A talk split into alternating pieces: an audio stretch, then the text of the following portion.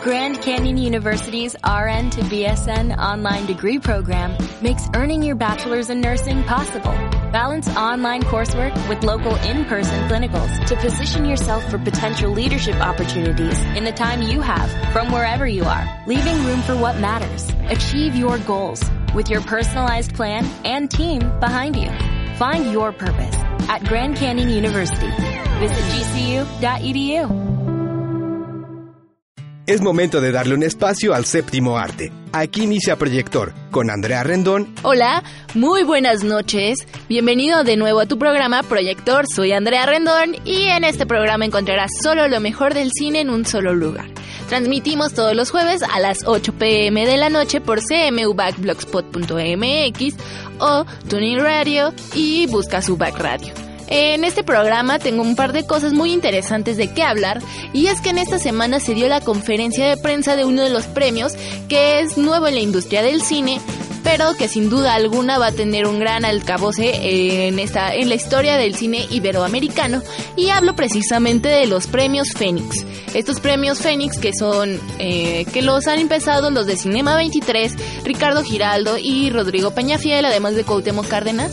Eh, son unos premios que van a tener una gran un gran auge, ¿no? Por esto de que buscan una excelencia en el cine iberoamericano y buscan premiarlo y se dieron a conocer los nominados. Ya durante los meses anteriores se habían estado dando a conocer los prenominados, pero ya por fin podemos conocer quiénes van a competir por este gran premio que se estará entregando aproximadamente el 30 de octubre, no recuerdo bien la fecha, pero puedes consultarlo en su página de internet como o en su página de Facebook como Premio Iberoamericano Fénix. entre hay muchos nominados, la mayoría son mexicanos, este la Jaula de Oro es una de las que más nominaciones tiene junto con Jauja de Lisandro Alonso, de este argentino multipremiado que de hecho en Cannes ganó el premio FIPRESCI, el premio de la prensa internacional a mejor película. Y bueno, déjate digo los nominados.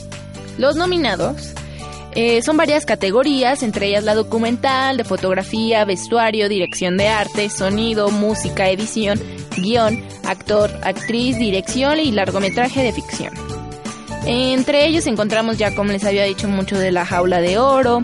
En dirección de arte podemos encontrar eh, también la danza de la realidad. Tiene varias nominaciones de Alejandro Jodorowsky, que de hecho el año pasado la pudimos estar viendo en el Festival de Cine de Morelia, que muy próximamente ya va a comenzar y que pronto conoceremos ya los detalles de la inauguración, qué película será la que va a inaugurar esta gran, este grandioso festival y cuáles se van a poder ver, ¿no? De este panorama de Cannes de otros festivales, que como saben el Festival de Cine de Morelia siempre tiene una gran calidad de su programación.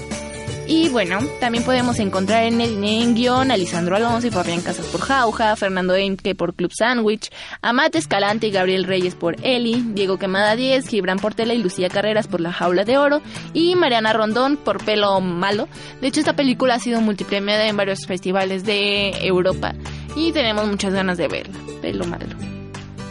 En actor está eh, Brandon López, que como bien sabemos ganó el Ariel de la Jaula de Oro, Vigo Mortensen de Jauja. Mm, en actriz está Karen Martínez por la Jaula de Oro. En dirección, Lisandro Alonso por Jauja, Fernando Enque por Club Sandwich, Amate Escalante por Eli, Diego Quemada 10 por La Jaula de Oro y Mariana Rondón por Pelo Malo. Y la categoría muy importante es la de largometraje de ficción, a mejor largometraje de ficción, y es Club Sandwich, Eli, Jauja y La Jaula de Oro y Pelómano. Pues son los mismos directores, ¿no? Finalmente los que tienen sus películas nominadas en largometraje de ficción.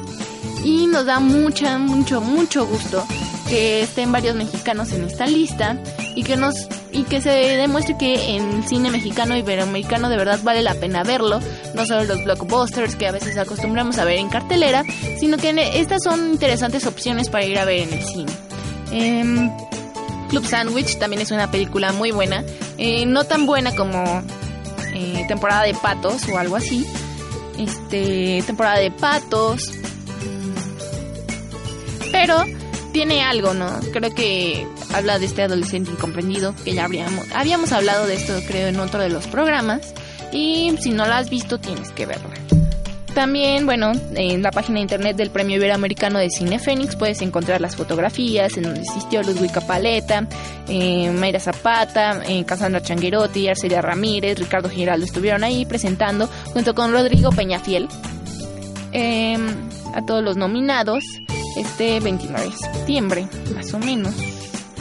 Mm, sí, el 29 de septiembre fue la conferencia de prensa y pues esperamos ir, ojalá que nos toque ir a esta gran premiación, ¿no? Esta gran premiación y también tengo otro tema bastante interesante de que hablarles, que es de una oferta que esta gran cadena de cines, de exhibidores, de Cinepolis ha lanzado, que es em, ver por vía streaming eh, lo que es este las óperas, las galas de las óperas del Met de Nueva York y que van a empezar a, lanzar desde octubre, ¿no?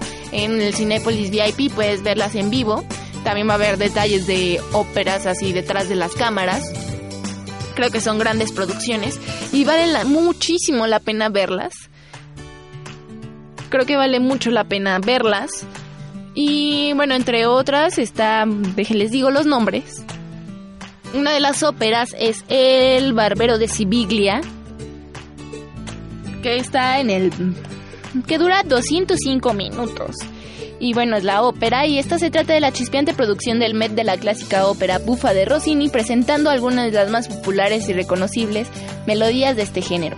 Está protagonizada por Isabel Leonard como la bulliciosa Rosina, Lawrence Brownlee en el papel de su enamorado conspirador y Christopher Maltman como el ingenioso y carismático barbero. Michelle Mariotti dirige la partitura. Creo que es una oferta muy distinta a la que estamos acostumbrados en todos los cines y creo que Cinepolis se ha puesto como muy... Eh, muy a la moda de esto del vía streaming con esto de los partidos de México en el Mundial y demás de todas las otras selecciones. Y ahora nos presenta una opción muy diferente y que creo que vale mucho la pena ver porque la ópera es una de las más grandes eh, variaciones del teatro que hay y ver a estos grandes actores, este, tenores y sopranos actuar desde, bueno, desde la comodidad de tu asiento en Morelia y no tener que ir al Met de Nueva York. ¿Quién no quisiera ir pues al Met de Nueva York? Pero es algo más cómodo y sencillo de que tú puedas tener acceso a estas grandes óperas y grandes producciones, porque en sí el Met de Nueva York y lo que es el Broadway, Broadway siempre han estado acostumbrados a tener lo mejor del teatro. Y bueno, pues muy bien, nos vamos a este momento musical que desde había estado pensando en ponerles un poco del soundtrack de Amor de mis Amores y les dejo una canción de Hello Seahorse que canta Denise Loblondo eh, que les va a gustar mucho. Si no han visto esta película, en el siguiente bloque les voy a comentar un poco de ella. Volvemos. No te vayas, regresamos en Proyector, un concepto de UBAC Radio.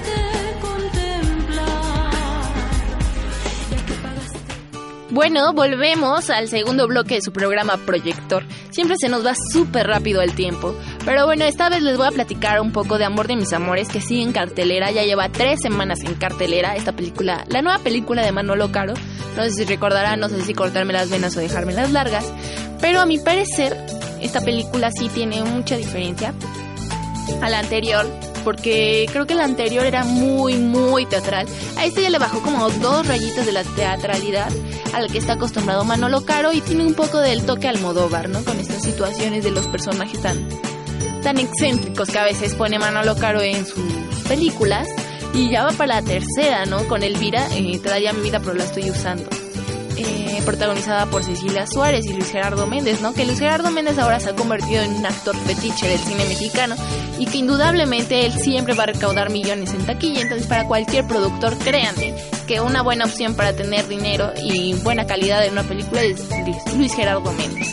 Bueno, esta película trata sobre amor, eh, desamor, traiciones, preperdón, Usted ya lo va a entender cuando digo lo del pre-perdón, que dice el Diablito, conocido como, bueno, si han visto el programa de Motel Diablito lo van a reconocer este actor, pero actúa Sebastián Zurita, Sandra Echeverría, Juan Pablo Medina, este, Eric Elías, eh, Mariana Treviño. Mariana Treviño obviamente se lleva la película y también Eric Elías, también está Maribar, Marimar Vega y creo que esta película sí logra que el público se conecte, que ría, que no llore, no, no, que no llore pues, pero sí que se sienta un poco triste, ¿no? Por algunas situaciones que les pasan Y creo que deberías ir a verla al cine porque vale la pena si te quieres entretener un rato, si quieres olvidarte de los problemas y demás. Puedes ver a ver, puedes ir a ver a ver Amor de mis amores, ¿no? Y te digo muy rápido la sinopsis. Eh, mientras Carlos viaja a Madrid, Carlos es Juan Pablo Medina, en busca de su mejor amigo Javier, quien es Eric Elías, para que, este presente para que se presente en su boda. Lucía, que es Sandra Echeverría, su prometida, atropella por accidente a León, Sebastián Zurita. Y de este encuentro nacerá el amor a primera vista, aunque Lucía no sospecha que él está por casarse en una semana con Ana, quien es Marimar Vega, en la que este momento era el amor de su vida.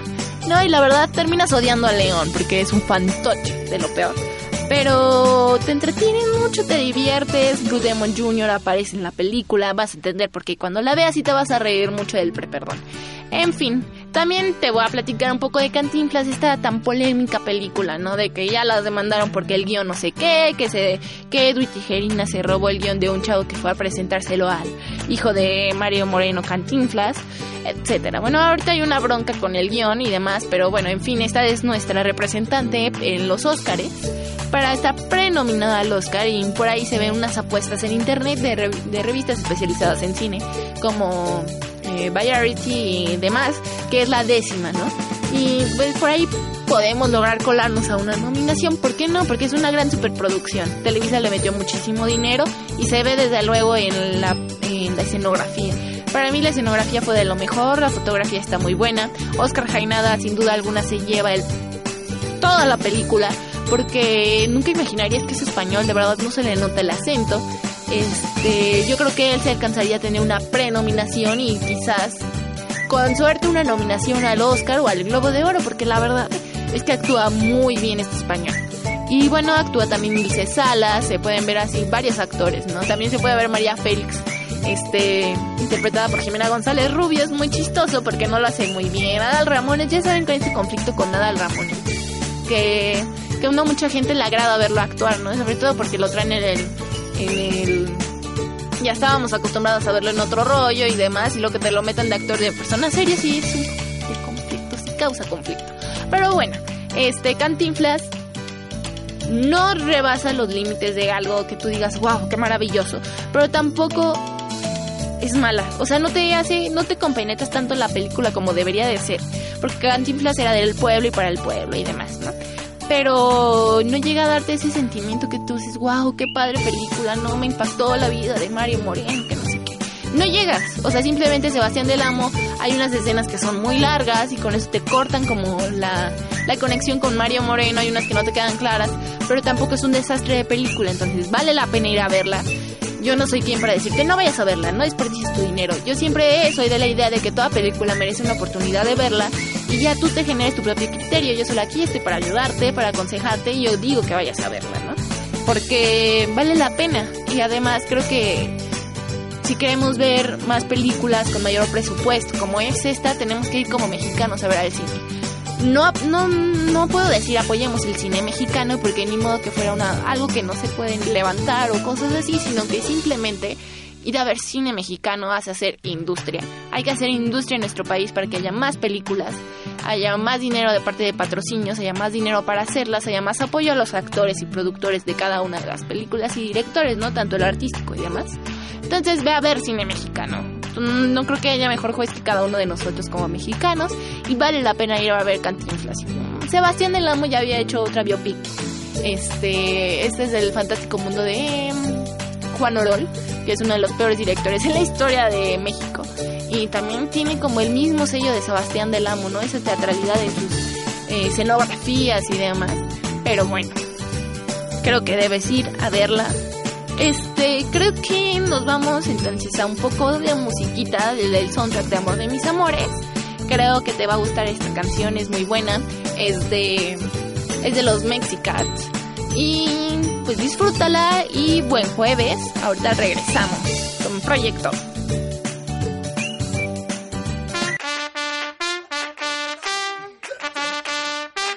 No te vayas, regresamos en Proyector, un concepto de UBAC Radio.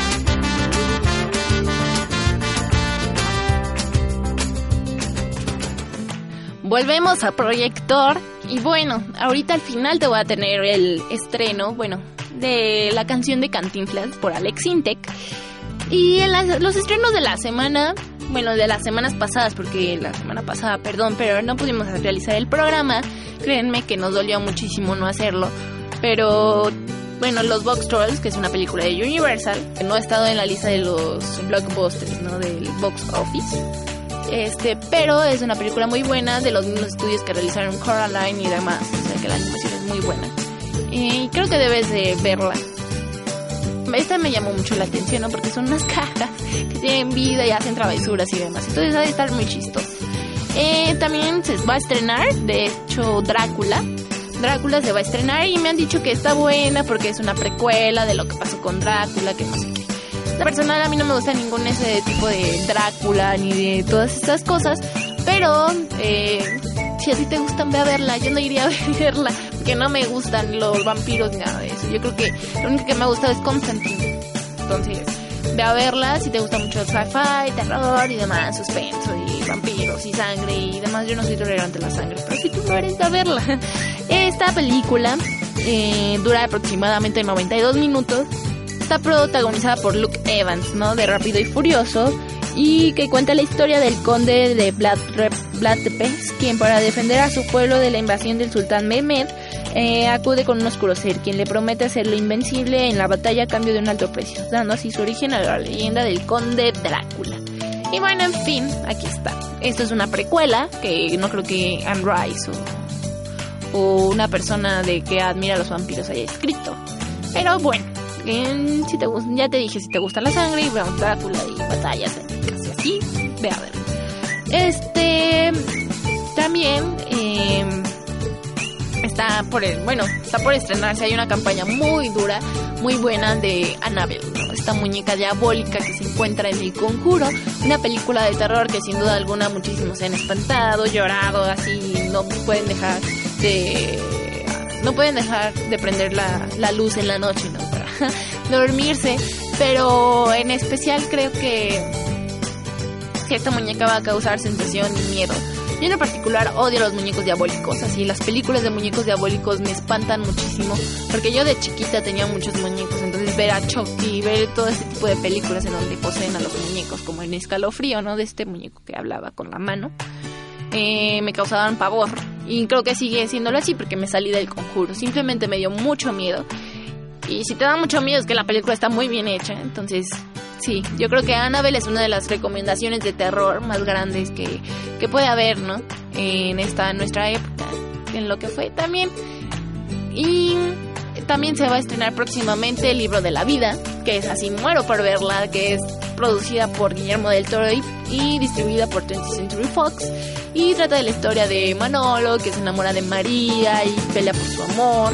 Y termina muriéndose y va a la tierra de los muertos, el, la noche de muertos este y quiere regresar a vivir. Creo que esta película es bastante interesante y que me agradaría mucho que, que fueran a verla, ¿no? Para nuestras tradiciones, porque dice que México es el ombligo del mundo, es el centro del universo. Y bueno, más que nada eh, es admirar nuestras tradiciones y pensar que como mexicanos somos únicos y que nunca hay que perderlas. Nuestra cultura y tradición son los más valiosos que tenemos y si no la queremos nosotros, ¿quién lo va a hacer? ¿No? Diría Frida Kahlo y Diego Rivera.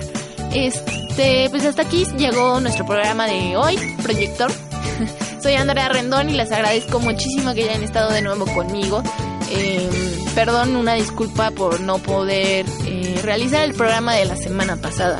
Pero ya eh, tuvimos unos problemillas ahí con los horarios y demás. Ya saben cómo es la universidad. A veces te demanda mucho tiempo y a veces tus prácticas también, las tareas y demás. Entonces, pero prometemos que ya todas las semanas va a haber proyector. Y, ah, se me olvidaba, este, el Feratum ya está pronto, por, eh, tal vez nos veamos por allá. Voy a ir al Feratum en Tlalpujagua, que se va a realizar este fin de semana, eh, del 2 al 5 de octubre. Y hay películas de, de, terror bastante interesantes. Yo que no soy fan del terror quiero ir a verlas porque es, eh, son cortometrajes. Eh, AC of Death y VHS Viral. Son una recopilación de cortometrajes de varios directores, como la de México, Bárbaro. La verdad es que quiero ver esa película. porque está uno de mis directores ahorita favoritos de cine de terror, que es Isaac Esban, que es el dueño del Autocinema Coyote, que bueno, eh, esto ha sido todo por hoy, este jueves, 2 de octubre, serlo, ¿no? Hablar de lo que más me gusta, que es el cine, y poderles decir lo que yo sé, este, y hacer un feedback, ¿no? Y también los invito a darle me gusta a nuestra página de Facebook, que es Proyector. De hecho, la imagen de perfil de, de la página es un proyector con palomas. Aquí les dejo con la canción del soundtrack de Cantinflas, que es escrita y bueno, iban a escuchar aquí a Alex Intec. Buen cine, buen jueves, buen fin de semana. Nos escuchamos la próxima semana. Nos vemos. Y si me encuentras, mi amor, sana mi dolor. Por eso te voy a embriagar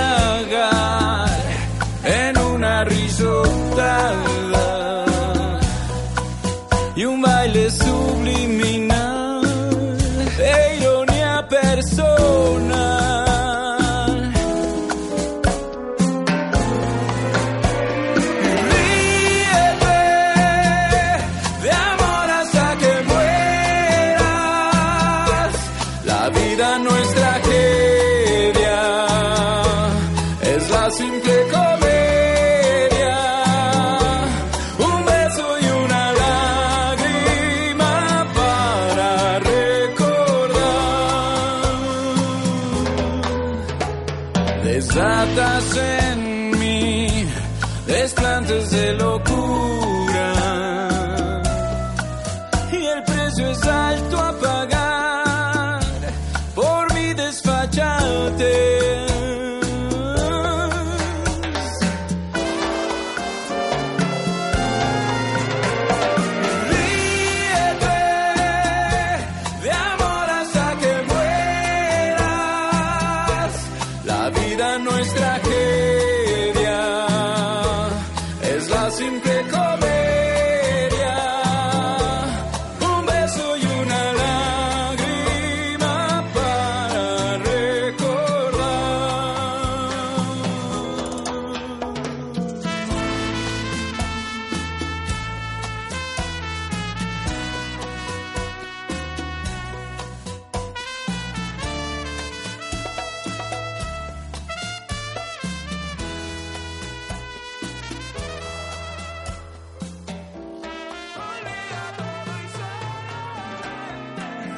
Gracias por escucharnos. Sintoniza la próxima semana a Andrea Rendón, Proyector, lo mejor del séptimo arte. Proyector, un concepto de UBAC Radio.